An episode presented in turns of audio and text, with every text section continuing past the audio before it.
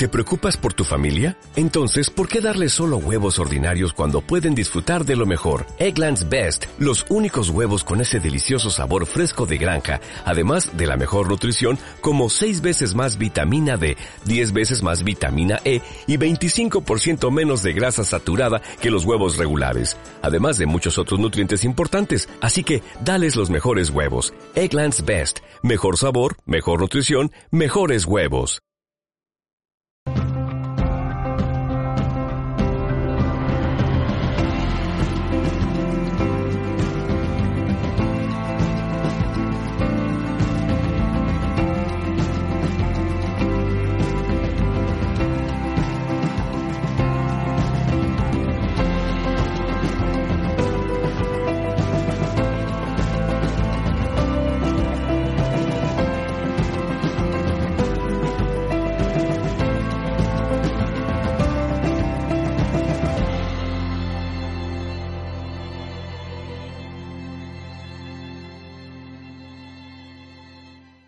Em, he estado en casas encantadas, he sido testigo de fenómenos que vosotros no creeríais, he podido hacer investigación con cámaras ocultas de sectas satánicas con narcosatanismo en Valencia, he podido viajar, soy un privilegiado y vivir cosas impresionantes.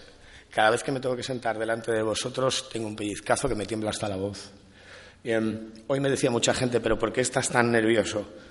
Bueno, señores, porque el día que no esté nervioso significará que esto no me importa y os he perdido el respeto. Y yo le tengo mucho respeto a lo que estamos haciendo muchas personas. Está Josep, Jesús Callejo, Revenga. ¿Miguel se ha ido? Sí. Miguel, Miguel Blanco, les tengo mucho respeto. Por eso me tiembla la voz. Y os quiero hacer varios regalos. Los que me conocéis sabéis que planifico cosas muy raras. Hace cuatro meses estaba con mi hermanito, mi hermanito es porque somos amigos de verdad, por delante y por detrás. De verdad, con verdad, con alma y corazón. Y tres hermanitos.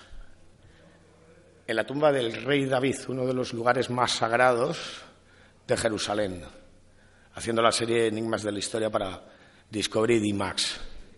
Esto va por vosotros. Puede parecer muy gracioso, y lo es, porque salimos vivos, ¿verdad, es uno de los lugares más sagrados que hay en Jerusalén.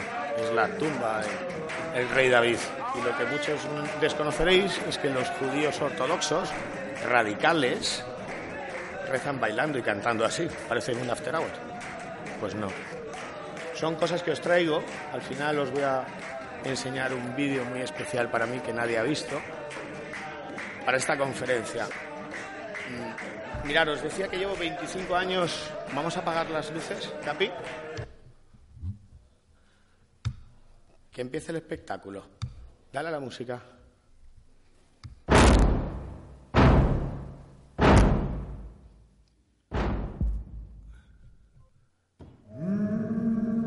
¿Me bajas un poquito, por fin? Llevo 25 años recorriendo de norte a sur, de este a oeste este país, la península, recorriendo muchos países en busca de eso que llamamos misterio. Y dentro del misterio caben muchas cosas. Eso es lo que os traigo hoy. Podemos hablar de historia desconocida, podemos hablar de naturaleza imposible, podemos hablar de pueblos malditos, reliquias, podemos hablar de Casas encantadas y fantasmas.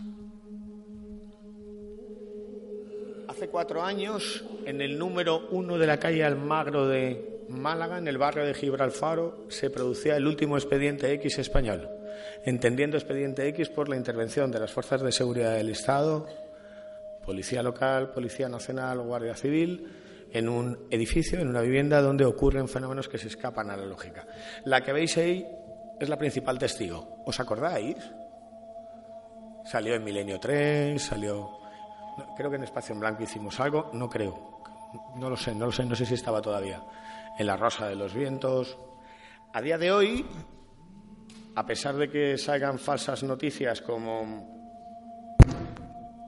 como la fotografía en un pueblo de Jaén de una niña, ahí fuera ocurren cosas para las cuales no hay explicación Y como decía hace un año en la Universidad Complutense de Madrid, en el primer encuentro de periodismo de misterio con los decanos, con alumnos con créditos, nuestro trabajo es contar lo que los demás no cuentan, ser incómodos ante lo oficial.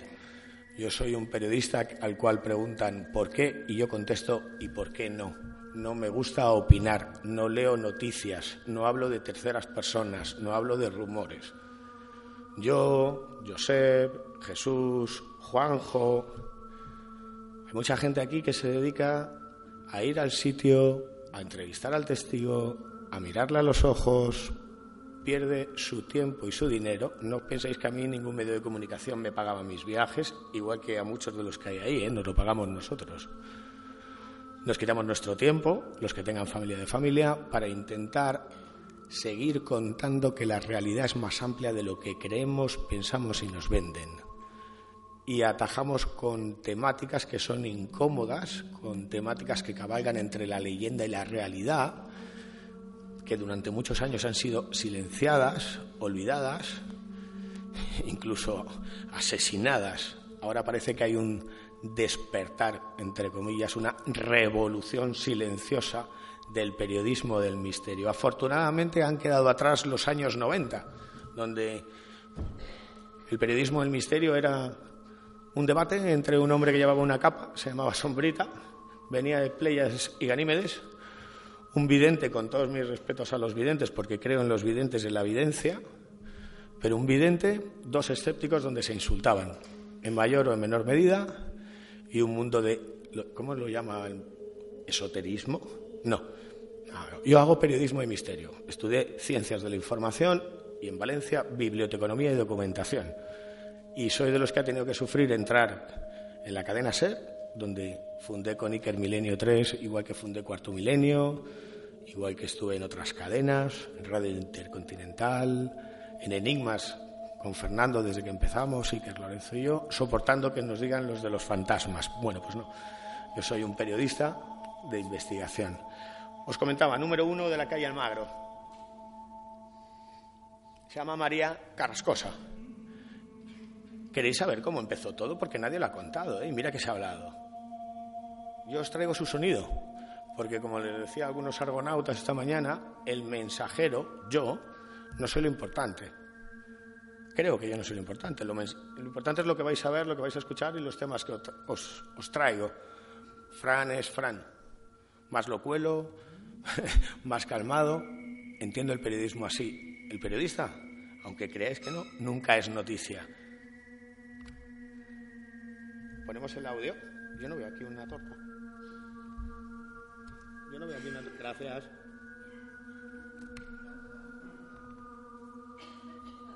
Sobre I-20, que empezó el primer fenómeno de la casa. ¿Qué estabas tú Hasta el viernes a las nueve y media. Viernes nueve y media. Y 20, que empezó el primer fenómeno de la casa. ¿Qué estabas tú haciendo por la mañana? Estaba yo mm, barriendo cuando este señor baja. Buenos días, ¿qué haces? ¿Averiguaste quién te llamaba ayer? No averigüé nada. Pues es raro porque te llamaban. De pronto, ¡plam! Un cristal. Estalla. Estalla. Un cristal. ¿Qué cristal? Un cristal. Yo estaba en la calle. Cojo la escoba y el recogedor y entro para adentro. Y había una bombilla justo en la puerta de mi cuarto. De mi cuarto de contadores. Bombilla. Si aquí no hay bombillas. ¿Y el, Antonio estaba contigo? Conmigo, conmigo a mi lado. No se fue de ningún sitio. No, no puedo pensar que ese hombre pudiera hacerlo porque él siempre estaba... A tu lado. A mi lado. Mari, ¿qué es eso? Digo, una bombilla. ¿Y de dónde? Pues no sé. Me agacho a recoger los cristales y de pronto dos bombillas bajan por la escalera para abajo sin romperse. Rodando. Rodando. Yo no pensé, nos han roto las bombillas, no. Solamente pensé, mira qué gracia, alguien del primero o del segundo me está gastando bromitas. A la que me agacho a coger esas dos bombillas, en un rincón hay una maceta.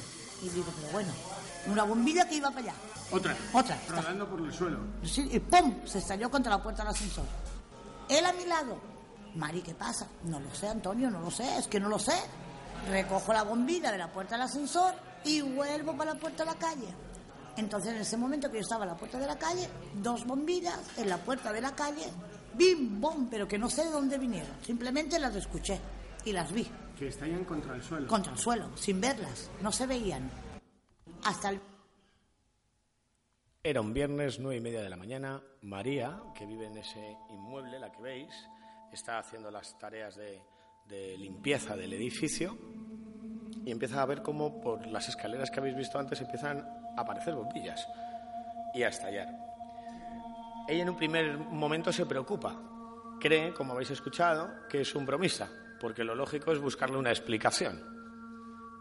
Siempre que enseñes, enseña a dudar de lo que enseñas, decía Ortega y Gasset.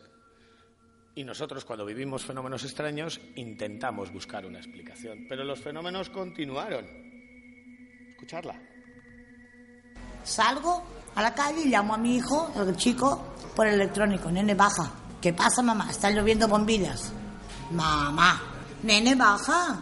Y bajó mi hijo.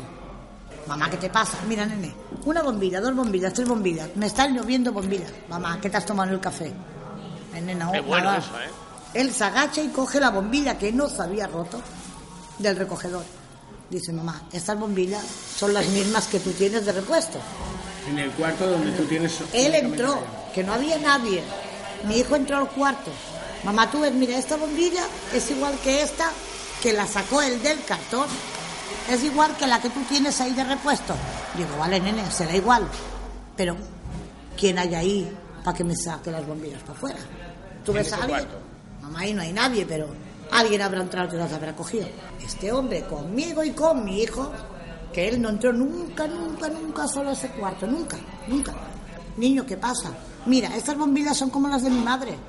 Anda, anda, que estáis chalados. Él tiró la primera, el primer cartón de esa bombilla que me había sacado a mí para enseñármela a mi caja de basura. La primera, la tiró mi hijo. Mamá, mira, son igual que las tuyas. Tiró el cartón y dejó la bombilla en lo alto del deso. Mamá, alguien te está haciendo algo. Una broma de algo. En el cuarto no había nadie. Este hombre tampoco pudo entrar. Estaba conmigo. Bueno, se va mi hijo para arriba. Y al año seguido empiezan otra vez. Bim, bom, bom. Pero tú no las veías. Tú no podías decir, esa bombilla viene de aquí, viene de allí. No, simplemente era pom, pom. Y aparecían rotos. Aparecían rotos con el casquillo y la bombilla rota. Aparecían rotos. Déjame la música de fondo, Capi, cuando acabe con los gracias. Esto es como una especie de programa de radio en directo. Vamos a ver si sale bien. Nueve y media de la mañana, recapitulamos. Gracias. Está haciendo las tareas de limpieza y por las escaleras que habéis visto antes empiezan a caer bombillas. Bombillas que estallan. Su hijo es policía local, nunca se contó en ningún medio de comunicación. Quizás porque un buen titular te puede fastidiar la noticia, pero imaginaros la situación. Una señora que empieza a ver cómo las bombillas caen, llama a su hijo, su hijo piensa que te has tomado en el café, se le puede dar humor al mundo de los fantasmas, ¿eh? no hay sustito todo el rato. Empiezan a investigar, lo que estáis viendo es el cuarto donde ellos guardan utensilios. Abren ese cuarto y resulta que las bombillas que están estallando estaban guardadas ahí y que faltan de las cajas. Seguimos con la lógica. La lógica es que alguien, ya con mala intención y mala uva, puede tener la llave y le está gastando una broma de aupa. Pero es que los fenómenos siguen. Comienzan a explotar focos. Terminan las bombillas, ya no quedaba ni una. Estamos hablando de las 12, una, una de la tarde. Bueno, las bombillas terminarían sobre las once y media, doce, terminarían las bombillas. Terminan las bombillas empiezan los focos. Los focos que hay colgados en la pared. En el noveno hay dos focos, que son distintos porque la dueña del noveno, la señora presidenta, se las puso a su gusto. Explotaron los focos. Pero es que no había ni un cristal donde explotaran los focos. Y me dice una vecina del séptimo, Mari, a mi marido, ¿me acompañas a casa que me da miedo? Mi marido la llevó a su casa. Cuando llegaron a su casa me dice, sube, sube, mira dónde están los focos del noveno. En el séptimo, debajo de un foco nuevo. Y los cristales del noveno porque eran dos focos que no, no eran iguales al resto de la casa. Sea que explotaron, se rompieron el noveno y llegaron al séptimo. Ahí ya estáis diferentes vecinos, estáis... diferentes- Muchos, ahí hay mucha gente. La gente que sube, la gente que baja, la gente que se para y los vecinos que bajan. En el primero hay otro foco que tampoco es igual, porque también lo puso un vecino. Bueno, pues ese foco estaba debajo de esta pared y llegó a la puerta de enfrente. Y me dice la mujer, Mari, mira lo que ha pasado. ¿Cómo es posible que si el foco se cae y se rompe, llega aquí? No llega a la puerta enfrente. Ala, recoge cristales. Todos los focos de las plantas empezaron a estallar. A medida que se va sucediendo esta película, empieza a las nueve y media, diez y media, once y media, empiezan a aparecer vecinos que se cruzan, que salen. Y todos son testigos de cómo aparecen bombillas rotas, estallan focos. Y lo mejor viene sobre las doce, doce y media. Veinte vecinos ya alterados porque esto no es normal. Y ya revisan cada planta, no hay nadie escondido, empiezan a no tener respuesta y empieza a surgir, a surgir el miedo al desconcierto, el miedo a, a lo ilógico, a lo invisible. Y cuando están todos reunidos debajo de esa claraboya, en esa puerta que tenéis ahí es el cuarto de contadores, ocurre esto. Bueno, entonces fui yo. Todavía no viene con mi marido. Está Paco, este hombre, yo y mucha gente, siempre tapando la puerta del cuartillo. Siempre tapando mi puerta, aunque por ahí no pudo haber entrado nadie. Y de pronto escuchamos ¡mojón! Y Paco se asoma y dice, Dios mío, qué desastre. La claraboya había caído entera. Cuando pasaba un señor mayor, la, su señora y la chica que la cuida. La chica pasaba por, por la rampa y eso cayó al otro lado de la rampa. Y Paco, Dios mío, qué desastre, porque creíamos que había explotado la de arriba y la de abajo. Porque la claraboya es un cristal y encima de ese cristal hay un- una cúpula redonda que esa no explotó, ni se rompió ni nada. Cae la claraboya y detrás de la claraboya cae mi llave inglesa que es así de grande. Una llave inglesa. Así de grande. ¡Bum! Cristales de la llave. Alguien identificó esa llave inglesa como suya. Mía, si es que es mía. Del cuartito que de estaba mi cerrado. cuartito, que no estaba cerrado, estaba abierto, pero siempre cubierto, que nadie pudiera entrar. Que además, vamos a ver, si hay 10 personas debajo de una claraboya, el rellano, la claraboya, persona, persona, persona, persona, persona, ¿quién va a tirar una llave inglesa hacia arriba y que nadie lo vea? ¿Cómo? ¿Tú me la puedes explicar? Si estoy yo sola me dicen que estoy loca, no, además que ni lo cuento. Si habían cinco, seis o siete personas aquí, la claraboya está aquí, y de pronto hace la claraboya, ¡boom! ¿Quién ha tirado una llave inglesa hacia arriba para romper la claraboya? ¿Quién? ¿Quién tira una llave inglesa como las que habéis visto antes en el cuarto? Luego, si queréis, la vuelvo a poner. Y delante de diez vecinos aparece rompiendo una claraboya. La cosa se puso peor, porque después de que apareciera esa llave inglesa, aviso, nadie puede tirarla desde ningún patio interior. No hay. Técnicamente los parapsicólogos, los expertos en parapsicología, que ya cada vez quedan menos, dirían que es una ah, materialización. Pero hay más. En el momento que te dije la claraboya, ¡boom! Estaba mi hijo entre ellos, que bajó otra vez. Porque ya han visto de que yo no subía. Mamá, ¿qué pasa? Ya volvió a bajar. Bajó, va por escaleras abajo cuando hice la claraboya. Vos me dice, mamá. Y se puso a mirar para arriba. Él, uno del tercero, cuatro o cinco personas. Mamá. Y diciendo mamá, en el techo, mm, se hizo un boquete mm, que era como si tú una pelota de petanca lo hubieras incrustado contra una plastilina. Pues como si la pelota, media pelota, hubiera subido para arriba y la otra media se hubiera quedado como pegada, fuera. pegada en una plastilina, el mismo dibujo de la, de la petanca. Todo el mundo, cuatro, cinco, seis, siete, que estaban mirando eso, estaban viendo cómo se formaba ese hueco hacia arriba Como si fuera con una pelota o algo así, un golpe. igual. era justo, redondo, el todo igual que una bola de petanca. De esas gordas de hierro, justo así, justo así. Como si tú la pones así, la sacas y quedó el dibujo. Y quedó el dibujo.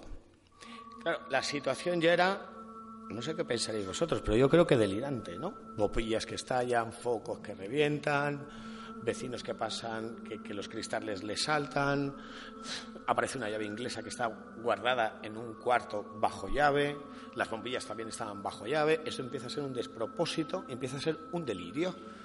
¿Y qué, qué haríamos cualquiera de nosotros ante una situación así? Pues llamar a las fuerzas de seguridad. Y les llaman. ¿Cuándo es el momento que decidís llamar a la policía? Y a la policía la llamaron los vecinos. Porque los vecinos no tenían miedo. Los vecinos lo que teníamos era impotencia de ver que se caían cosas y pasaban gente, niños, personas mayores, gente que bajaba la compra y no sabíamos cómo parar eso. O sea, miedo no había. No, era impotencia de decir, Dios mío, ¿cómo paro esto para que no le haga daño a la gente? Entonces empezaron de, los, de asomarse por las ventanas. Mari, llamamos a la policía. Pero vamos, la policía se va a reír de nosotros. Pero alguien hay que llamar. Entonces, dos o tres vecinos de allí, simultáneamente, que no fue uno, fueron tres o cuatro, y llamaron a la policía. La policía viene. ¿Cuántos coches Dos. de poli- policía local? Dos coches de policía locales.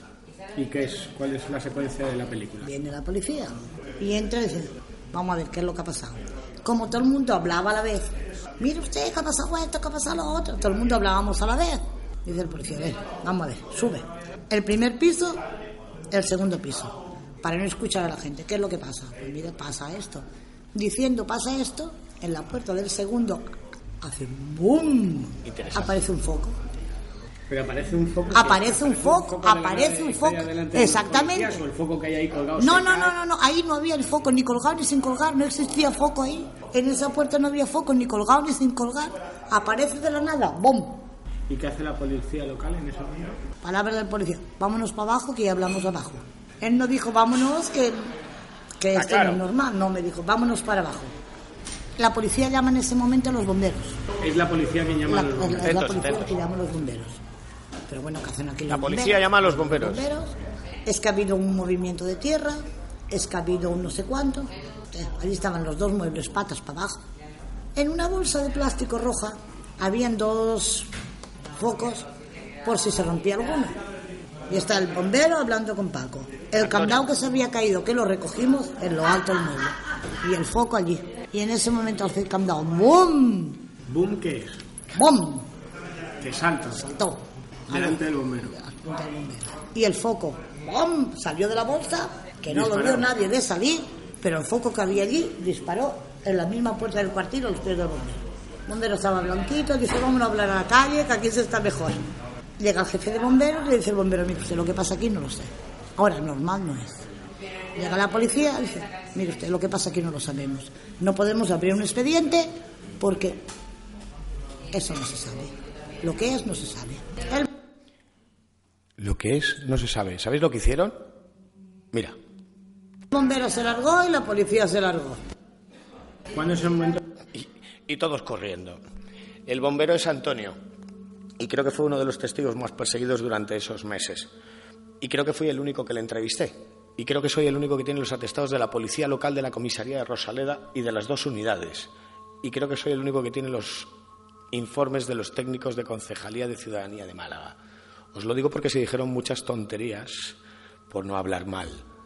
Porque todo el mundo sabe de oídas. Y os voy a pedir que dudéis de mí, que dudéis de todos, porque yo no os quiero convencer. Yo os cuento una historia y os traigo los nombres, los apellidos, los informes, las vivencias y podemos plantear hipótesis, pero dudar hasta de mí, de mí y de todos los que hablen de misterio, porque este caso fue muy sangrante. En la tele se decía que era una especie de delirio colectivo. Hubo reporteros radiofónicos de Radio Nacional de España que iban con grabadoras escondidas para ver si pillaban a los porteros. No, no, no, el periodismo es más sencillo. Me costó dos meses que hablase Antonio. Y habló. Habló el bombero, testigo de lo imposible. ¿Le queréis escuchar? Vale. A nosotros nos llaman, supuestamente, eso cuando llegamos allí, eso había empezado a las 9 y a nosotros nos llamaron fue no sé si serían a las 12, casi el mediodía.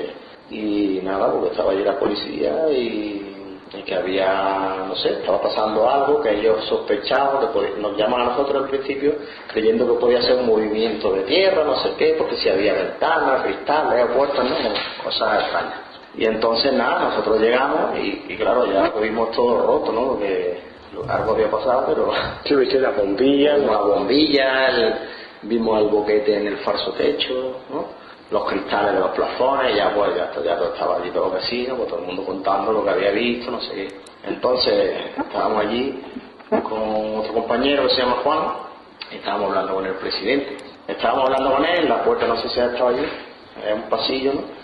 La escalera entra a la derecha, luego sube. y el cuartillo de contadores, de contadores, que es donde tienen ellos las cosas de mantenimiento y tal, pues estábamos allí en la puerta, porque por aquí, porque si este candado no ha venido volando, no lo han lanzado, la llave inglesa que estaba en el escalón, supuestamente es la que había roto la claraboya, que también estaba rota, y luego cuando estaban allí varios hablando, que yo no sé quiénes eran, pero había varios vecinos, cuando el bombazo este del techo, ¿no? que rompió el falso techo, algo redondo, que no se sabe qué es, pero algo redondo había dado allí porque era así como en forma de, de circunferencia, ¿no? de la clavada. Total, que hablando en ese momento con el hombre este, que creo que era el presidente, el presidente, pues se escucha algo caer dentro del cuartillo este, ¿no? Y estábamos en el marco de la puerta. Bueno, mira, ya ha sonado lo que sea, y algo ha tirado otra vez. Total, que nos asomamos y el candado este que supuestamente nos había estado enseñando antes que se lo habían lanzado algo o alguien, el candado salió volando para ella. O cuando estaban allí hablando, cayó en el suelo como que lo habían lanzado. Entonces ese candado que nos lo había estado enseñando, por un momento que este candado no lo han lanzado, no sé qué. Hombre lo puso allí en lo de la mesa y seguimos hablando en el marco de la puerta. Entonces, pum, suena eso, mira, ya ha tirado algo. Nos asomamos y estaba el candado del suelo. Y allí no había nadie, ¿no? Entonces eso fue lo que llevo hablando con Paco, digo, Sí, que puede ser un montaje, pero tú lo viste igual que yo, el candado estaba en el suelo y allí no había nadie. tenía un hilito o algo, el tío, yo qué sé, el que sea. Yo, si es un montaje, está súper bien hecho y el tío no vea los cojones que tiene, ¿no? De allí con tanta gente, porque si antes uno o dos, pues medio lo puede destapar, pero que estaban allí ya veis personas, estaba la policía, 20 vecinos, cada uno hablando su historia. Y el candado lo dejó encima del mostrador, que es justo que está delante del contador, lo dejó ahí en la puerta y ahora aquí a mano derecha estaba sí, como una estanterita, ¿no? Con un tipo de mesa con sus cajones. Y lo puso lo alto de la mesa. Yo no sé si lo estáis escuchando bien, satura mucho. Hace una reflexión muy interesante.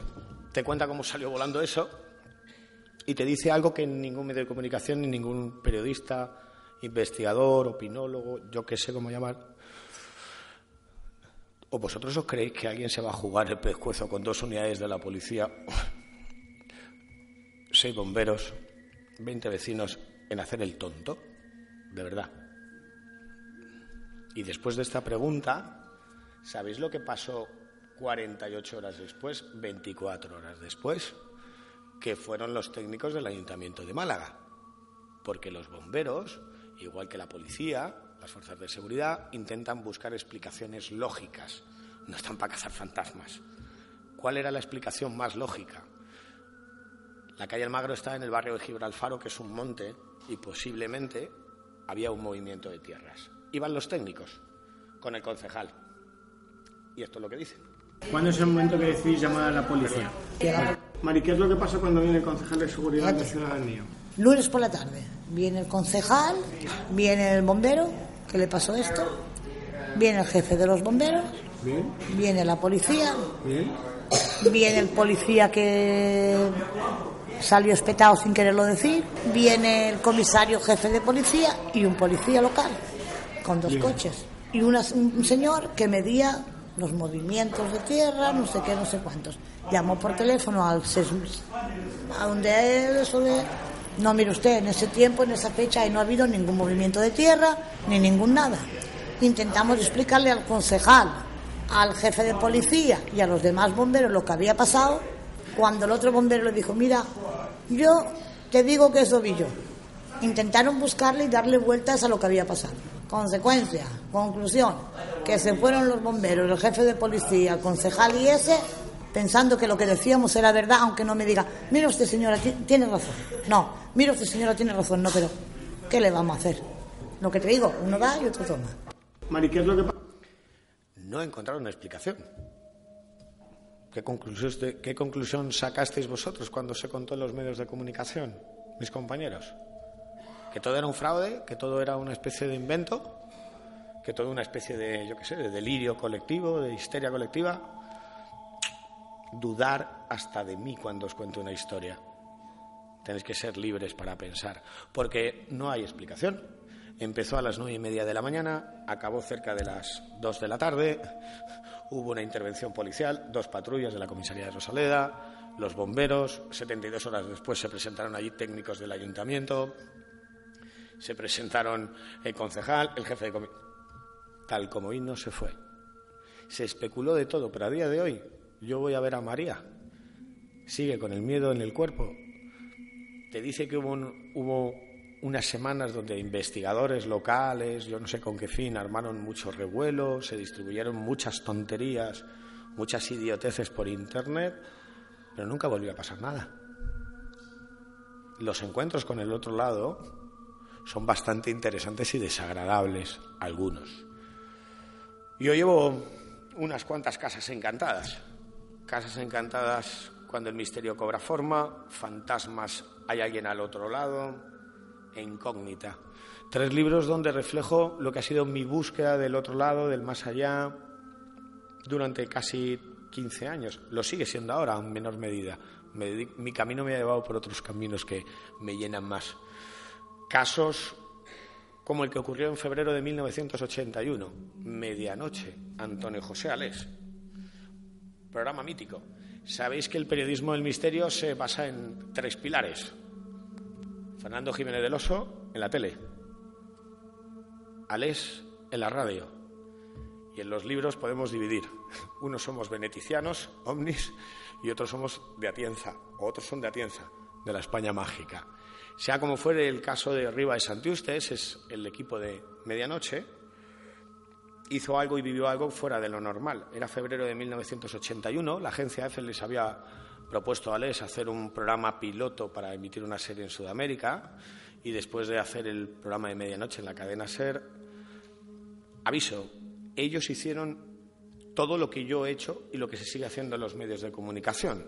Las pruebas de aislamiento que veis en la televisión las hacía José Antonio Les en la Cueva de la Luna en los años 80 las pruebas de cámaras grabando las hacía y micrófonos grabando las hacía Antonio José Alés en los años 80. Hemos perfeccionado, hemos añadido técnicas, investigaciones para recrear y montar un reportaje, incluso para investigar, pero que nadie se lleve a engaño, que nadie ha inventado nada. Ellos fueron al castillo de Riva de Santiuste, está en Guadalajara, a unos 40 kilómetros de, Sigüenza y lo que querían era recrear en un reportaje las apariciones fantasmales que había en esa fortaleza, de origen musulmán, con una leyenda de un fantasma llamado, de un fantasma de una dama blanca llamada Manuela, según algunos. Ellos están todo el día grabando, haciendo entradillas sales, poniendo focos, tirando cables, y por la noche las personas que estaban allí deciden recrear una recreación de las apariciones de fantasma. Joaquín, María, Juan decidieron instalar una UBI móvil, es decir, una mesa donde tenían diferentes cámaras conectadas con sensores de movimiento que se activaban y hacían sonar alarmas en un pasillo que hay en la fortaleza. No les dio tiempo. Aquello empezó a sonar, los sensores de alarma de ese pasillo empezaron a sonar como si algo hubiese ahí sin que se hubiese dado ninguna orden con todos los aparatos apagados. Eh, pude entrevistar a, dos de ellos, aquí en a Juan, antes de que fallecieran. Eran técnicos de la cadena SER, eran ingenieros, estamos hablando de los años 80, no hay la mentalidad del mundo del misterio que hay ahora.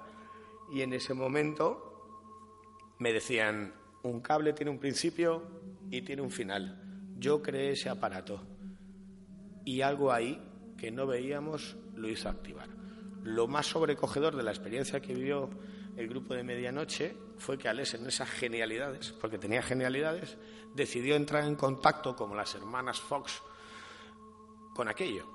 Os recuerdo, las hermanas Fox, 1848, Hydesville, Nueva York, Estados Unidos, tres, tres hermanas, eh, entran en contacto con lo que ellos llaman el señor Pezuñas, que es algo o alguien que en las paredes da golpe.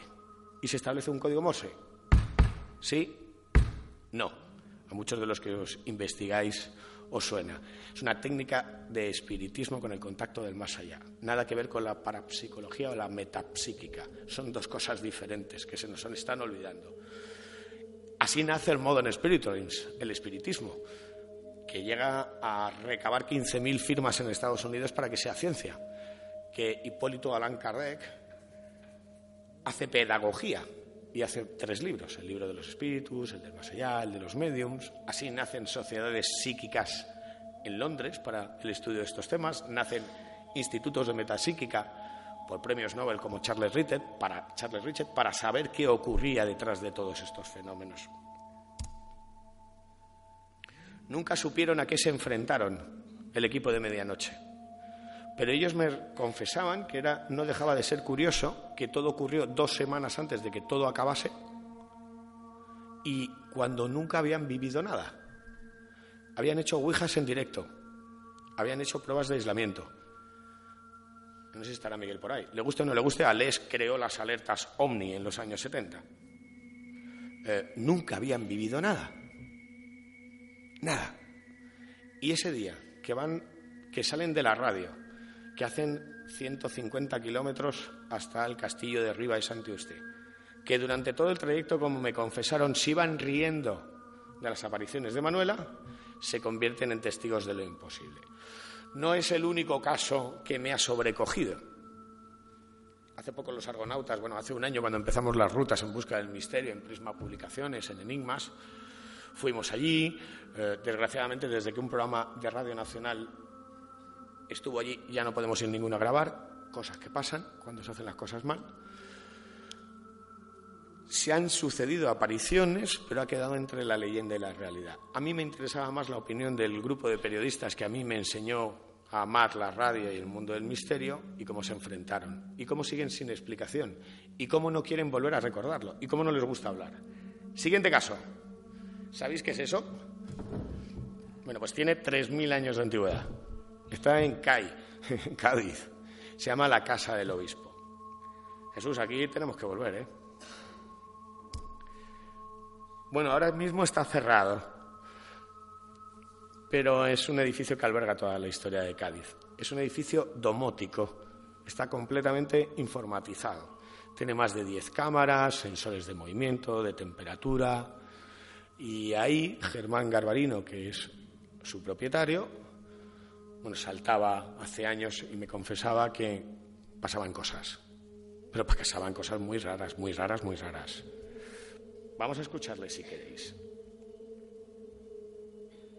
Bueno, pues lo que hemos visto desde el principio que se abrió a la apertura, digamos, público y se colocaron un sistema de cámaras de seguridad y de domótica, es bien pues que por las noches se nos encendían y apagaban las luces solamente, saltaban las alarmas, el sistema, digamos, de domótica se volvía un poco loco. Y bueno, fue la propia empresa de domótica junto a la de seguridad la que tras revisar varias veces el programa, pues indagando un poco y observando qué es lo que se veía en estas cámaras de seguridad, pues empezaron a observar que pasaban cosas extrañas. Los equipos estaban todo correctos y era simplemente pues que en, este lugar empezaban a ocurrir o estaban sucediendo y las cámaras estaban captando fenómenos extraños. Las imágenes se ven todo tipo de efectos, digamos un poco lo más llamativo puede ser la presencia o la silueta de una, una mujer vestida con túnica romana, incluso tapada la cabeza, una túnica que creemos que pudiera ser de origen lógicamente romano, ya que este edificio ha sido ocupado 3.000 años de historia, o sea, la, vemos pasar por delante de las cámaras e incluso haciendo un trayecto, digamos, de una visita como por el edificio varias zonas, se han visto durante estos últimos dos años en varias ocasiones en distintos lugares. Incluso también vemos a un niño de corta edad, calculamos unos cuatro o cinco años, también vestido con un atuendo como si fuera de época romana, incluso que nos ha dejado en una parte del yacimiento muy curioso una huella grabada de un pie infantil, en un material que es acero cortés que curiosamente no se pueden grabar este tipo de defectos. Se ha quedado impresa en, esta, en estas chapas de acero cortés, hemos intentado retirarlas varias veces y es imposible retirar, es una cosa bastante curioso. Y bueno, no es que ocurra todas las noches, pero es bastante habitual a lo largo de la semana ver varias imágenes donde vemos estos personajes. Vemos también como una especie de bolas que atraviesan muros y paredes en grandes cantidades unos días, otros días en menos cantidades. Aparecen de la nada con mucha fluorescencia, digámoslo así, y desaparecen atravesando paredes. E incluso se han escuchado como frases en un idioma que desconocemos totalmente en la actualidad. Sí. ¿Lo habéis entendido bien? Ahora mismo está cerrado este lugar, este inmueble, pero las cámaras de seguridad empezaron a grabar orbs. Ojo con los orbs. Yo en la mayoría de las veces creo que son polvo en suspensión, pero como yo he estado allí y he utilizado laca, que es lo que se tiene que utilizar cuando uno investiga para no levantar el polvo y así por lo menos eliminar esas cosas raras que salen en, en las fotografías, no solamente captaban orbs siempre en la misma dirección, con la misma velocidad constante, no solamente captaban, esto es muy fuerte, está grabado, ¿eh? imágenes de niños y de mujeres con una especie de túnica, sino que además, fuera lo que fuese, dejaba huellas. Huellas imposibles, la de un pie. Lo más curioso es que esa huella está al lado de la zona de los neonatos, de la tumba de niños. A día de hoy los fenómenos no sé si seguirán o no seguirán. El lugar está cerrado. Ahórrense investigadores el pedirle permiso porque Germán concede permiso a muy pocos. De Casas Encantadas no solamente vive el misterio. ¿Sabéis quiénes son? Dan miedo, ¿eh? ¿Sabíais que en 1931, durante la Segunda República, Benita Aguirre, la chica que hay ahí, la niña, Juan Cruzlete, Dolores García, más de 100 videntes en los montes de Guipúzcoa, Esquioga, veían a la Virgen.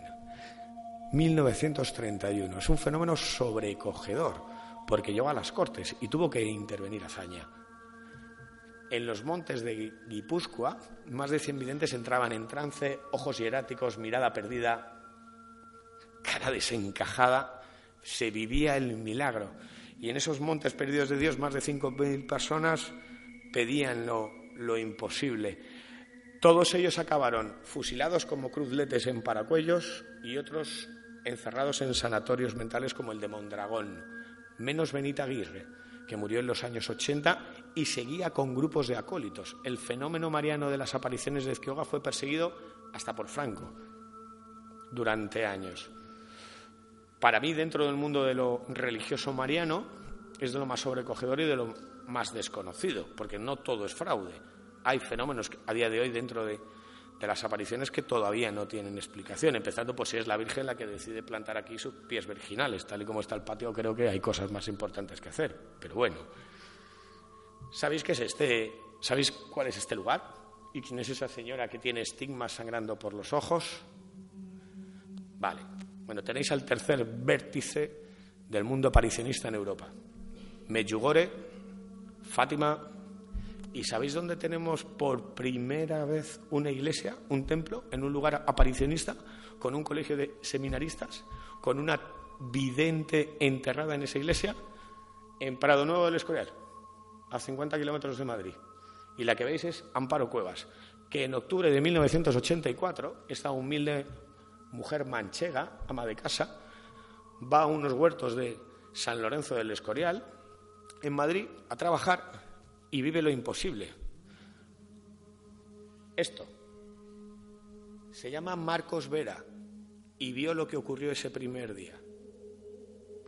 Cuando estábamos cogiendo agua, yo vi que un amparo iba hacia el árbol y cayó de rodillas ahí cosa que, bueno, yo creí que estaba rezando, haciendo algo y seguí con mi agua. En ese momento vimos como salía una columna de humo blanco de largo que duró muy poquito, entonces mm, nos acercamos a Amparo y vimos que estaba en estasis. Cuando salió de ese estasis, ella nos preguntó, oye, ¿habéis visto algo? Y le dijimos, bueno, hemos visto que salía un humo de largo, pero que se ido enseguida. Y la mujer, se cayó. Entonces nos fuimos ya andando hacia el huerto, tranquilamente para allá, ¿no? Y seguimos andando, mm, ella dijo así en voz alta un poco, ¿Y cómo digo yo ahora esto? Que he visto a la Virgen.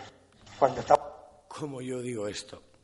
Pues lo dijo, y bien que lo dijo. Y bien follón, follonero que se ha montado en Prado Nuevo del Escorial, porque esto empezaba en 1984, dos años después Suquía condenaba las apariciones, condenaba el silencio de las apariciones.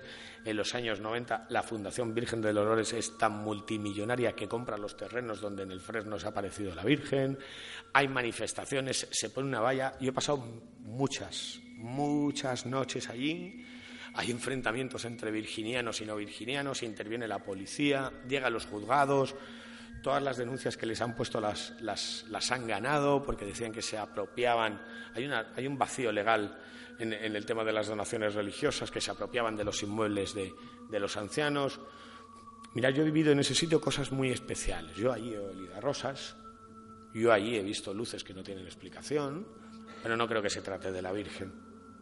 El Escorial, bueno, Jesús sabe más que yo de esa zona, es un lugar muy sagrado, telúrico, donde ocurren muchas cosas. De hecho, la propia silla de Felipe II, Juan Ignacio Cuesta lo ha contado mil veces, es una antigua ara.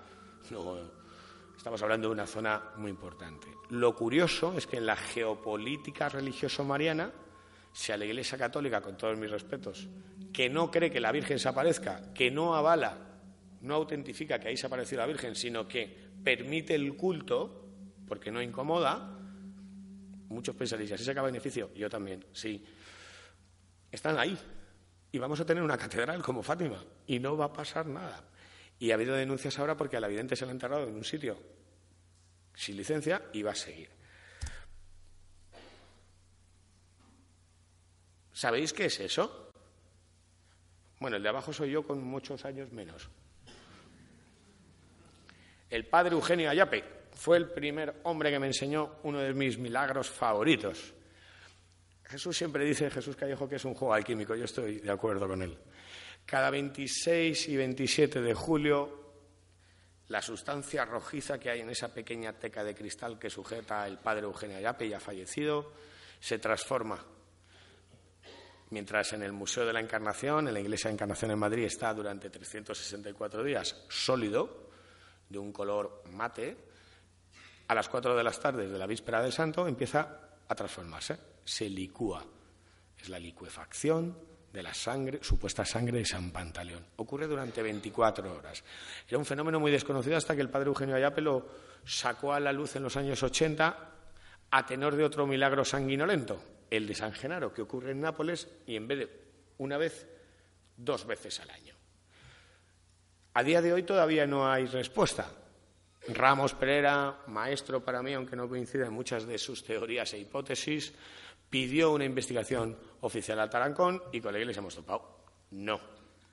Las únicas investigaciones que tenemos respecto a este tipo de fenomenología vienen de Nápoles. Le hizo la revista PSI Internacional de Francia. Y lo que analizaron allí es que lo que había, uno de los elementos que había por análisis estroboscópicos era sangre arterial. El misterio es, en esa cápsula que llegó en el siglo XV a Madrid por la hija del virrey Juan de Zúñiga, qué elementos tiene para que una vez al año, independientemente de la temperatura, porque he estado más de 12 años yendo ese día y cambia la temperatura de la sala, cambian las variaciones incluso de exponerla. Antaño se sujetaba con la mano y se daba, ahora está metida en una urna con cuatro cámaras, nadie la toca. Nadie sabe qué elementos tiene en el interior de esa ampolla para que ocurra lo imposible. Habría dos explicaciones, pero aún así seguimos con el misterio, una térmica y una mecánica.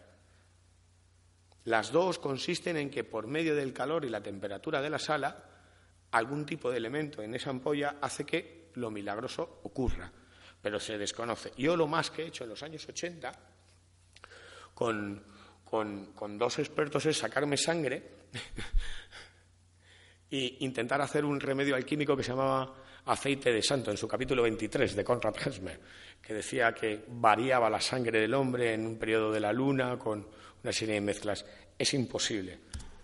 Es uno de los grandes misterios y si tenéis la posibilidad de ir a Madrid a verlo, alucinaréis, porque en la pequeña iglesia de la Encarnación, aparte de ver cómo esa sangre se convierte en líquida y empiezan a aparecer burbujas, cambia su volumen y aumenta, veis la devoción de todo de todo un pueblo. De reliquias, buenos recuerdos. La de la derecha es la copia de la sábana santa de la Casa de Saboya de Noalejo, Jaén. Y la de la izquierda, eso creo que es cuando fuimos a Toledo Jesús. Esa es una que hay un convento de Toledo. Bueno, voy a tocar poco porque Jesús es el experto y me gusta respetar los campos. Pero en los años 60, Domenico Leone, que era, fue el encargado de hacer un informe para la Biblioteca Sindonia Vaticana, intentando catalogar cuántas sábanas santas o reliquias relacionadas con la sábana santa de Turín había en España. Hizo un pequeño librito y él descubrió, creo que eran cerca de 29, 30 copias de la sábana santa de Turín. Es muy especial, todo depende con qué ojos lo veas. Ese tipo de sábanas santas y de verónicas las hacía un gremio de pintores específico en el Vaticano. Y se llamaban copias milagrosas o copias por contacto bajo la creencia de que ese lienzo tocado con el original absorbía todas las propiedades. En los años 90, Jesús Callejo y Javier hicieron un libro que es de cabecera, La España extraña, descubrieron unas cuantas más. Ahora, a día de hoy, hay 35. Yo la última la he descubierto en Gibraltar y lo publico en, en incógnita. Son lienzos muy peculiares porque nos dan una contrainformación. De momento todas ellas son milagrosas. La que no ha escapado del fuego ha salido volando y se ha ido al sitio donde quería estar. la que no ha obrado milagros, pero luego nos dan información sobre la gran reliquia, la sábana santa de Turín. Pero para dar información sobre la sábana santa de Turín, el santo sudario de Oviedo. Es un pañolón, es un trapo sucio, arrugado. Cualquiera le daría una patada si se lo encuentra por la calle. Bueno, pues ahí tenéis la clave de la sábana santa, porque resulta que después de que más de 30 científicos en diferentes materias, que son los responsables del Centro Español de Sindonología, hayan analizado, estos son los C6 de la fe, ¿eh? hayan analizado un crimen sin tener el cuerpo, han determinado que hay más de un 80% de coincidencias entre ese lienzo, ese trapo sucio y arrugado, con la sábana santa de Turín el mismo tipo de sangre, el mismo tipo de fluidos de edema pulmonar, todo. Os voy a poner en antecedentes. Ese lienzo es el sudarium. Me quedan diez minutos, pues lo hemos liado. Ya empezamos, ¿eh? Es el sudarium. La historia nos cuenta, la tradición judía te cuenta que Jesús murió en la cruz y según la tradición hebrea, cuando tenía un ajusticiado la cara deformada había que taparle el rostro. Cuando a Jesús lo descuelgan, le tapan con su pañuelo, su fular, que es eso, su rostro, presionando aquí. Le llevan al Santo Sepulcro y en el Santo Sepulcro se lo quitan. Y es ahí cuando llega la sábana santa. Yo espero algún día. ¿Para qué puedo meter la pata? Seguramente vamos a tener más noticias de esto en unos meses en la tele, en Discovery. Ya lo veréis. Pero mm, hay más de 30 científicos españoles intentando buscar respuestas en, ese lienzo.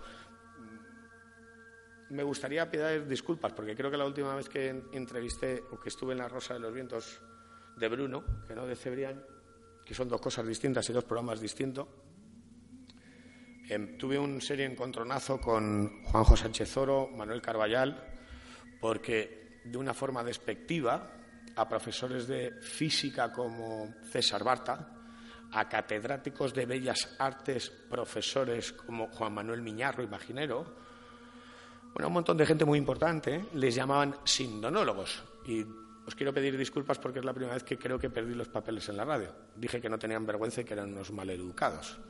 Tú puedes no estar en contra de una teoría, pero lo que nunca debes de hacer es decirle a un catedrático de bellas artes que es un sindonólogo. Y lo que nunca debes de hacer a un profesor de física aplicada como la SEC de la Universidad de Segovia es que la física, si tienes fe, deja de funcionar. Así que os pido disculpas a vosotros. A la Rosa creo que no volveré. Luego, creo que os enseñaré algo más. ¿Sabéis qué es esto, no? Pues mi joya de la corona. Algo que me ha, me ha hecho frenar mi libro que tenía que haber salido ya en Planeta. Algunos os lo conté en el Congreso del año pasado y sobre la que va versada la sorpresa del final. Es el cáliz de la Catedral de Valencia. Mide 7 centímetros, solamente la copa es de ágata, de un taller de Alejandría, fechada entre el siglo I y antes de Cristo y uno después de Cristo. Como me quedan 10 minutos, pude entrevistar a Antonio Beltrán, catedrático de arqueología, fundador del Museo de Arqueología de Cartagena, asesor de la UNESCO, es la única persona que ha tocado un objeto de cultolatría, lo desmontó, lo analizó sin ayuda ni, subvención oficial. Se lo, pidió, se lo pidió Marcelino Laechea, que era el arzobispo en los años 60 de Valencia. Querían saber qué había ahí y él se dedicó a investigar. El protocolo de investigación que hizo Antonio Beltrán, ya fallecido, es el que ha servido a Margarita Torres, profesora hace unos años, hoy concejala de Cultura de León, creo que sigue, hacer la misma investigación un estudio que en resumidas cuentas te dice, según la tradición recorrido historiográfico, en el siglo III, 268 después de Cristo, las persecuciones de cristianos hacen que Sista II mande al diácono Lorenzo con esa copa y otros tesoros a su localidad natal, Aragón. Lo esconden allí. Pasa 400 años en la catedral de Huesca. Con la invasión musulmana sube hasta la cueva de Yebra, iglesia de Borao, San Pedro de Siresa, donde es escondido y tapiado. Además, hay una especie de laberinto escondido que te señala dónde estaban. Y por fin San Juan de la Peña. Pero luego os contaré más cosas, si queréis. Antonio Beltrán. Yo honestamente, perdón por el galicismo, puedo decir que no hay inconveniente ninguno desde el punto de vista de un arqueólogo para que esta copa estuviera en una cena pascual, en una casa de un rico que recibe nada menos que a su maestro, que quiere distinguirle con todos los honores y que en un momento determinado, si se produjo una ceremonia de una teofagia, naturalmente José de Arimate o quien fuera debió coger la copa y guardarla como oro en paño. Primero, porque es muy costosa en sí mismo. Segundo, porque se acaba de celebrar en ella un acontecimiento verdaderamente excepcional. Entonces, ¿cuáles son las conclusiones de un arqueólogo? La conclusión fundamental es esta. Yo estoy dispuesto a afirmar con mi responsabilidad que esta copa pudo estar en la mesa del cenáculo donde Jesucristo estableció, instauró la Eucaristía. Luego os contaremos más. Yo ya no creo que Egria sea una copa, es algo más. Pero era la primera vez en los años 60 que un arqueólogo o un catedrático en arqueología o historiador se enfrentaba a esto y se avalaba. Deben de quedar cinco minutos. ¿Con quién hablaba? Pedro hablaba contigo, ¿no? ¿Dónde está mi, mi teniente, Pedro, mi alcalde, Sebas? Vale. ¿Existen los calamares gigantes? ¿Habéis visto alguno alguna vez? Bueno, eso es difícil, Josep, tú lo sabes porque tienen amoníaco. Difícil. Bueno, se llama Architectus Dux. Empiezan, yo creo que es una historia que acaba entre la leyenda y la realidad. El primer, y está muy relacionado con España. En 1869 un barco en Canarias se llama Acteón caza el primero. Ese ejemplar llega a oídos de esa captura al, cónsul de, París. El cónsul de París en Canarias manda una carta a Francia los bernianos, que era un grupo de personajes muy interesantes, de exploradores, hacen conferencias, hablan de estos monstruos que nacen en la mitología. El primer caso documentado de calamares gigantes lo da Plinio y es en Málaga. Dice que hay un gran pulpo con una cabeza de, ocho barriles que, atrapa el garum, ese, ese salazón que hacían los romanos. Verne lo incorpora a su novela lo hace famoso en 20.000 leguas de viaje submarino y hasta los años 70 no volvemos a saber de esta leyenda que todos los científicos nos decían que era mentira. Hasta que llegan Luis Laria, coleguita muy interesante, y empiezan desde Vigo con Ángel y con Luis a investigar cefalópodos que quedan varados en Cantabria y en Asturias, sobre todo en Asturias después de una serie de ejercicios militares, empiezan a aparecer varados. Bueno, hoy sabemos que ah, en las costas de, Asturias hay una especie como de, lugar donde ellos habitan, aparecen cada dos por tres. Ese que estáis viendo medía 14 metros, pesaba 70 kilos, era una hembra y es la quinta reseña ocurrida en el Mediterráneo. Todavía no se han podido capturar vivos, pero están ahí. Esto suena, ¿no? Álvaro y María la derecha, los últimos arqueólogos de Sevilla que han trabajado en el tesoro de Carambolo, que lo han dejado hecho un desastre. Ahora sirve para botellón, da mucha pena ir. ¿Te acuerdas cuando fuimos Jesús que nos llevamos conchas de Astarte que hay en el suelo? Bueno, pues ahora hacen botellones. Un desastre. Te lo juro, lo han echado todo cemento y ahí tú te vas ahí y dices, ¿qué es esto? O sea, el mayor santuario tartésico, porque yo ya no soy, yo ya no soy íbero, ¿eh? ni turdetano. A mí me gusta decir que mis orígenes son tartésicos y si me apretas, adelante. Decía Buñuel que la realidad sin imaginación es medio realidad. Tarteso. Bueno, pues es la prueba de que hubo una cultura que manejaba metales, que, estuvo asentado en el sur peninsular. La península es un lugar maravilloso y se nos ha olvidado, ¿eh? La primera civilización de Europa la tenéis vosotros, macho. Se llama Tartesos. Eran negados hasta los años 50. Cuando se descubre ese tesoro, 21 piezas, en el eh, tiro a pinchón, tesoro de carambolo, se creen que es íbero, nada existe. A día de hoy todavía los académicos se siguen pegando. No se sabe si hay una colonización fenicia, si fueron pueblos de mar. Yo sigo votando que déjate de Egipto, déjate de Grecia, déjate de Roma. Somos tartesos, una bella civilización. Descubrirla es apasionante.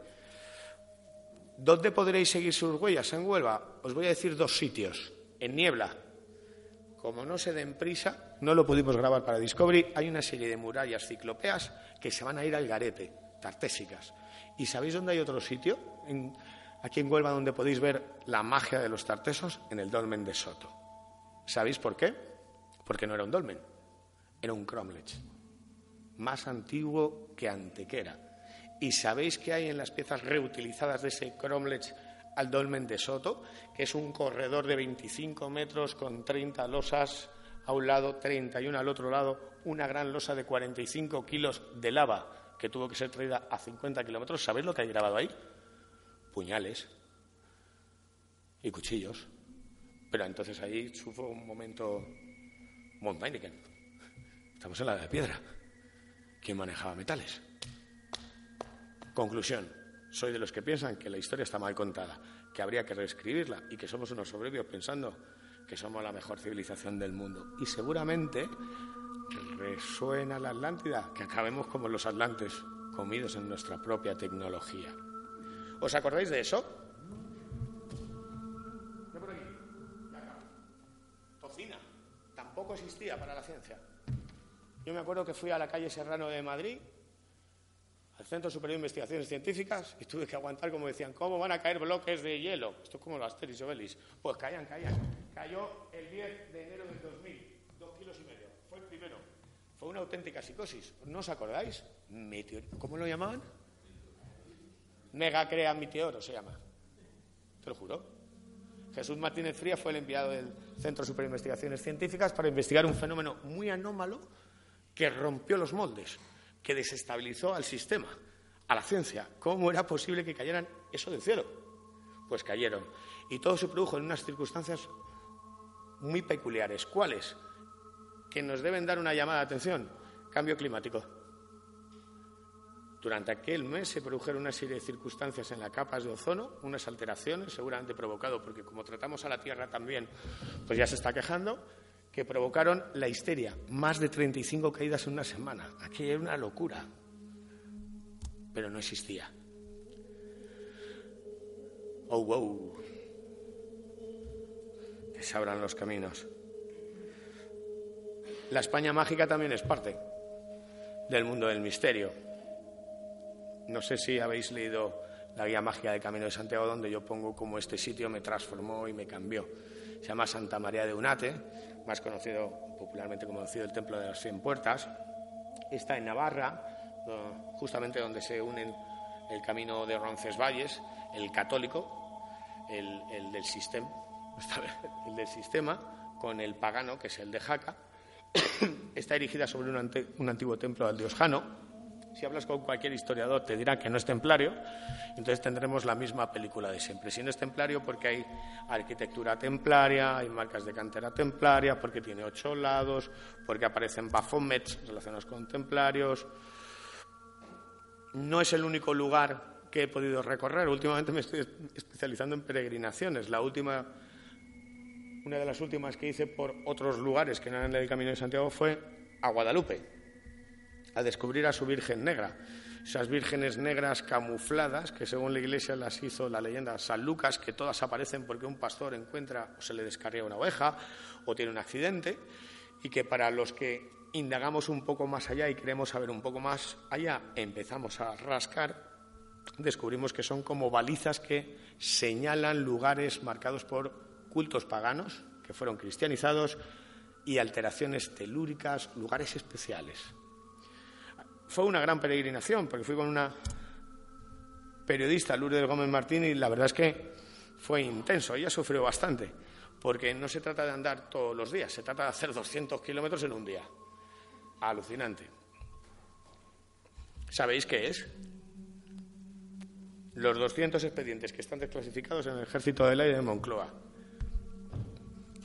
En los años 60, en este país se pone el sello de materia reservada a todo lo que tenga que ver con los ovnis y lo hacen mandados por la CIA. En 1992 se desclasifican gracias a Juan José Benítez, entre otros, y sabemos que al Ejército del Aire le han interesado las luces, los humanoides, que son los que supuestamente van esas luces, los encuentros con algo que para mí es lo más parecido a los dioses. Decía Fernando Jiménez del Oso que uno acaba hasta las cósmicas puñetas de buscarles, y a veces es verdad. Te dan pistas. Yo después de 20 años tengo mi teoría, para mí son dioses. Manejan algo que nosotros, el tiempo y el espacio, aparecen, desaparecen, llevan acompañándonos siempre a lo largo de toda la humanidad y provocan cambios de conciencia en muchos testigos. Quien tenéis ahí es la primera persona que salió en televisión española hablando de ovnis, Adrián Sánchez, mayo de 1975. Era un comerciante, cogió su coche, iba a Castillo de las Guardas y de repente, de repente, de repente pasó esto. Claro, la lógica está en que si hubiese sido un avión, hubiese escuchado una, una explosión. Y una luz en el Pero cielo. entonces hubiera sido lógico. Y Escuchar una explosión. Yo no escuché nada y en aquel momento yo ni caí en que no había. Y yo simplemente subí una pequeña lomita que tendría unos tres o cuatro metros de altura, que estaba al lado de la carretera, y bajo y veo allí. Y veo una cosa allí que de momento me pareció un, un catenárico de estos enormes, o como una empresa, una fábrica o algo. Sí, en su momento dijiste que parecía como un hangar de aviación. Sí, sí, una cosa allí que no, vamos, que no, no tenía un aspecto nada de, de asustarte ni nada de eso. Pero ya empiezo a mirar y veo que aquello, que aquello está flotando, que aquello no está en el suelo, que aquello está y además no hay ruido de ningún tipo y aquello está. ¿Recuerdas la, la forma que tenía? Era forma de puro, ¿no? Yo siempre, cuando veo, más que puro, yo cuando veo las películas, alguna película de esta que sale en submarinos nucleares, me da la impresión de un submarino nuclear. ¿Y de, de qué color era? Era un color metalizado, tipo aluminio. ¿Y las dimensiones de aquel artefacto? Aquello era muy grande. Yo lo veía en un escorzo, pero aquello era enorme. Pues yo me quedo mirando y, claro, ya empiezo a, a sospechar que aquello es algo raro. Cuando empieza una puerta que hay detrás, empieza a abrirse, avanza. ese, de ese objeto. Sí, por la parte trasera se abre una puerta hacia, hacia atrás y luego sube y ya fue cuando ya empecé a mosquearme mucho porque allí no había una bisagra ni nada que la aguantaran, aquello no, aquello estaba también en el aire, cosa inexplicable. Y ahora ya empezaron por la derecha de la vaguada, era una vaguada, y por allí había, esta, esta vaguada tenía aquí la, loma que había y por la parte de, de atrás de la loma salen tres cacharritos, tres ovnis, como le llaman la gente, ¿no? Tres ovnis eran como dos platos atravesados por un, por un uso. Yo lo que sé que entraron dos y el tercero se vino para mí. Y Y se fue para él. Y le persiguió durante 15 kilómetros hasta Castillo de las Guardas. Y allí llegó al cuartel de la Guardia Civil. Y allí le interrogaron tres veces. Y de ahí le mandaron a la Capitanía General de Sevilla. Y allí le entrev- entrevistaron, no, interrogaron 16 veces más. Le quitaron su viejo dos caballos porque quedó imantado, se le pagaban las llaves. Le devolvieron otro, él sigue diciendo que le devolvieron otro. Y lo que es mejor, después de salir en la televisión, después de ir al programa Omnibus de Tico Medina, los programas Omnibus eran aquellos que duraban horas y horas los domingos cuando solamente había dos canales en blanco y negro, se le presentaron los hombres de negro en casa, los españoles y los estadounidenses, unos de uniforme y otros de paisano. Y su vida quedó marcada para siempre. Nunca volvió a ser el mismo, porque ¿sabéis qué sufrió? El estigma social. Estaba loco, quiere ganar dinero, yo pude entrevistarle por dos razones. Una, por un investigador, un ufólogo, Moisés Garrido. Me costó mucho convencerle, mucho convencerle. A día de hoy es un gran amigo Adrián y su caso es totémico. Totémico. Marzo de 1975. Es uno de los diferentes casos investigados por los hombres de negro en España. El último caso, y estamos fuera de tiempo. Vamos a llamarle Felipe Carrasco. Navidades de 1982. Está de guardia, de guardia con 15 soldados más en este sitio. Una de las bases aéreas compartidas por la USAF. Me colé. El lugar donde en, en marzo de 1976 JJ Benítez y Fernando Jiménez del Oso rompen el silencio ovni. Hablan pilotos, controladores, bueno, pues ahí. A mí me temblaban las piernas. No lo voy a hacer muy largo porque se me va. Estos son nuestros Ferrari, los Eurofighter. Estaban ahí aparcados. Bueno, pues cerca de las 10 de la noche entra un soldado de guardia, de reemplazo, le avisa al teniente Felipe Carrasco, le dice que hay algo en pista. Lo que hay en pista es una- un objeto enorme de más de 40 metros con forma de Zeppelin y unas líneas en la panza. No emite ningún ruido, va a esta altura del suelo. El teniente llama a todas las garitas. 15 garitas de Morón están viendo algo que no existe. El teniente Felipe Carrasco, ese no es su nombre. Sigue en activo, trabaja en transmisiones de la OTAN. Ha hecho los vuelos Invisibles a la guerra de Irak, trabaja con prototipos y él te dice que aquella noche no había nada preparado y que él nunca había visto nada así. Es más, no te dice eso, nos dice esto. eso no era normal, Fran, eso no era normal, eso era enorme, enorme. Y las luces no eran brillantes, no eran, ya te digo, como lo de los cacharritos de la que van titilando, ni, era todo un mortecino. Pero sí veíamos perfectamente la silueta, perfectamente, porque era muy cerca. No estaba difuminado en el cielo. Yo creo que esto no era de aquí. Esto no era de aquí. Te lo digo mm, ahora con el paso del tiempo y con la cantidad de aviones que conocemos, que hemos visto. No, era de aquí. ¿Y qué no era de aquí? Lo que estáis viendo y me dibujó en mi cuaderno de campo.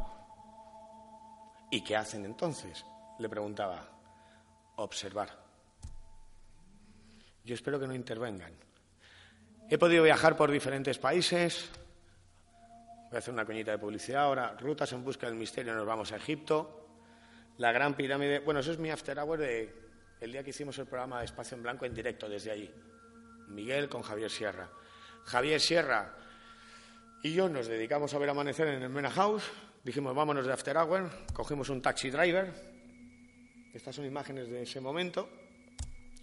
Nos fuimos a la ciudad de los muertos pudimos colarnos en la tumba de René Guénon, uno de los grandes personajes de la metafísica, del esoterismo, del mundo sufí, muy olvidado.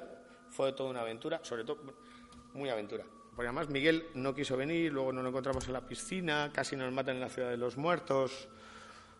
Si hubiese estado aquí, se lo decís de mi parte, gracias, porque él hizo uno de mis sueños realidad. Miguel, eso. ¿Y por qué es uno de mis sueños?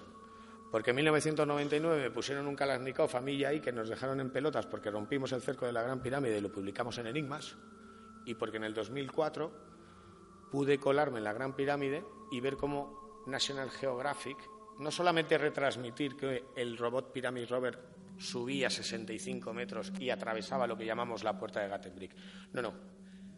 Ver cómo ya sabían lo que había, porque había una serie de moldes que fotografiamos, lo publicamos en Más Allá, era redactor jefe Josep. La ciudad de los muertos, el taxi driver casi nos mata. Tenéis que verme yo sujetando al posible premio Planeta, alterado porque nos estaban engañando en el taxi. Ido a Jordania, iremos a Jordania también en rutas en busca del misterio, en busca de los jinn. Ese sí que no os asustéis. Quiero acabar con imágenes de la Sabana Santa de la última ostensión. Fue toda una aventura hacer ese programa para Espacio en Blanco en directo. ¿Os acordáis que hubo un volcán que estornudó y que cortó el espacio aéreo español? Cogimos un coche, los miembros del CES y yo, y nos hicimos casi 800 kilómetros en 7 horas, 8 horas, yo que sé lo que duró aquello para poder hacer ese programa en directo. A la vuelta casi nos matamos, pues tuvimos problemas, pero me enfrenté a ese rostro severo y sereno que hay en la síndone que cuando estás delante de él hace que te cruja la espalda. Mira, yo no sé lo que es la sábana santa de Turín, lo he dicho en todos los programas. Lo que sí sé es que nadie ha reproducido la sábana santa de Turín. Ojo, por los dos lados. Y que la sábana santa de Turín es importante para mí, por dos cuestiones. Yo soy pagano, lo siento. Una, porque sería una de las pruebas de la existencia de Jesús de Nazaret, que está ahí, ahí, no lo tenemos muy claro, para unos sí, para otros no, pero hay algo más importante para mí. Sería la prueba de la vida más allá de la vida, ¿no? Es la resurrección. En Pascua investigamos a los Cava a los espíritus en, esa isla. Pude reproducir la aventura, vivir la aventura que vinieron Juanjo y, Fernando, que acamparon esos, en esos ajus. Juanjo Revenga también lo ha hecho, eso os puede contar. En los que los bichos parecen desaparecer y aparece ahí el mundo del más allá, con una cultura que es fascinante, que divide entre los que han ido al continente y han perdido la magia y los que siguen allí y te hablan de los cabacaba, del tabú, de lo imposible. ¿Sabéis qué es? Chartres. La arquitectura sagrada y geometría sagrada y un laberinto pagano que cada día de San Juan es recorrido por cientos de paganos como yo y brujitas y brujitos de todo el mundo para vibrar con las energías de un lugar que es fascinante. Es una auténtica máquina de espiritualidad, no solamente por sus vidrieras, sino por ese laberinto. Creo que vamos a ir terminando, pero antes podemos encender las luces. Capi, me he ido de tiempo, ¿eh? ya os lo digo, pero esto suele pasar. Mirad, antes de acabar quiero poneros un vídeo. Voy a acabar con dos imágenes. Y claro, os traigo un vídeo de cinco minutos porque me siento muy orgulloso. Se lo he dicho a Loren digo, este vídeo va por vosotros. Porque claro, cuando te dice el obispo de Valencia que solamente ha bajado el Santo Grial, Juan Pablo II y Ratzinger, pues uno se emociona. Esto nunca ha salido de la tele. Quiero que veáis este vídeo de cinco minutos y luego os voy a pedir una cosa, solamente una. Va. Para mí. No ha grabado nadie. Eh, Loren, que se ponga Loren con él. Para mí, Que no se es ponga una Loren. copa Ponte con él. de bendición, es una copa de iniciación. Sí, sí. Y seguramente fue la que tuvo un hombre que se llamaba Jesús de Nazaret. ¿Sabéis lo mejor de esta copa? No que estuvo en la última mesa, sino que estaba en San Juan de la Peña y cambió la historia. Porque el ritual mozárabe que imperaba, imperaba se cambió por el católico, el romano que tenemos ahora. ¿Y se hizo con esta copa? Porque hubo tres tipos que crearon un ciclo literario caballeresco. Creían de Troyes, Robert de Burón, Wolfram. Y hablaban, en época medieval, viajar en el tiempo, que había una copa en un castillo custodiada por caballeros templarios, que era el Santo Grial. Esa copa fue custodiada en San Juan de la Peña por Alfonso I el Batallador, quien creó la primera orden de caballeros templarios. Y lo que contamos aquí es algo que nadie ha contado. Su naveta es del siglo X de estilo fatimita y tiene una inscripción, Lilil Zahira, para el que da la luz. ¿Cómo llegó esa naveta ahí? Vale, sabéis que hay otro cáliz, el de Doña Urraca, está en León. ¿Sabéis que Alfonso I, el batallador, era esposo de Doña Urraca y que arrasó y se llevó todos los tesoros de León? Bueno, pues proponemos, es lo que propongo en las investigaciones, que esta naveta se la llevó Alfonso I el batallador para unirla al auténtico grial, el que había en San Juan de la Peña. Unió la mística musulmana, porque el grial de León venía del Santo Sepulcro de Jerusalén. La mística musulmana y la tradición hebrea. No tenéis una copa de una última cena, tenéis un objeto sagrado de poder que ha movilizado conciencias, que hace que os quedéis callados ahora y que tiemble un poquito el pulso. Y a mí me hizo llorar lo que no está escrito, lo que no está escrito. Porque desde pequeñito, para alguien que es cabañalero y que se ha tirado muchas horas viéndolo, esto era brutal.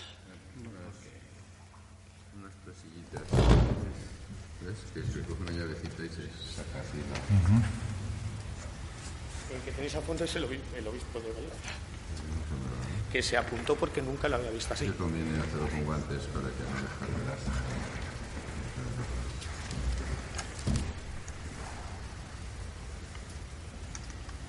todo.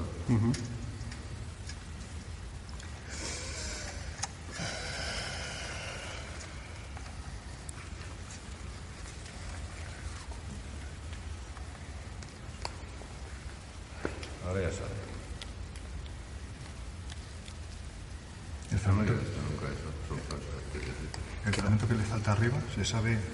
Sí, cayó en 1700 y pico, se desprendió la copa que se les rompió el es auténtico, está pegado. Vale. Ahí Quito ahora el, el relicario, el correo relicario al lado y lo vamos a actualizar. Mira Jaime cómo lleva los tiempos televisivos. Lo tiene todo controlado.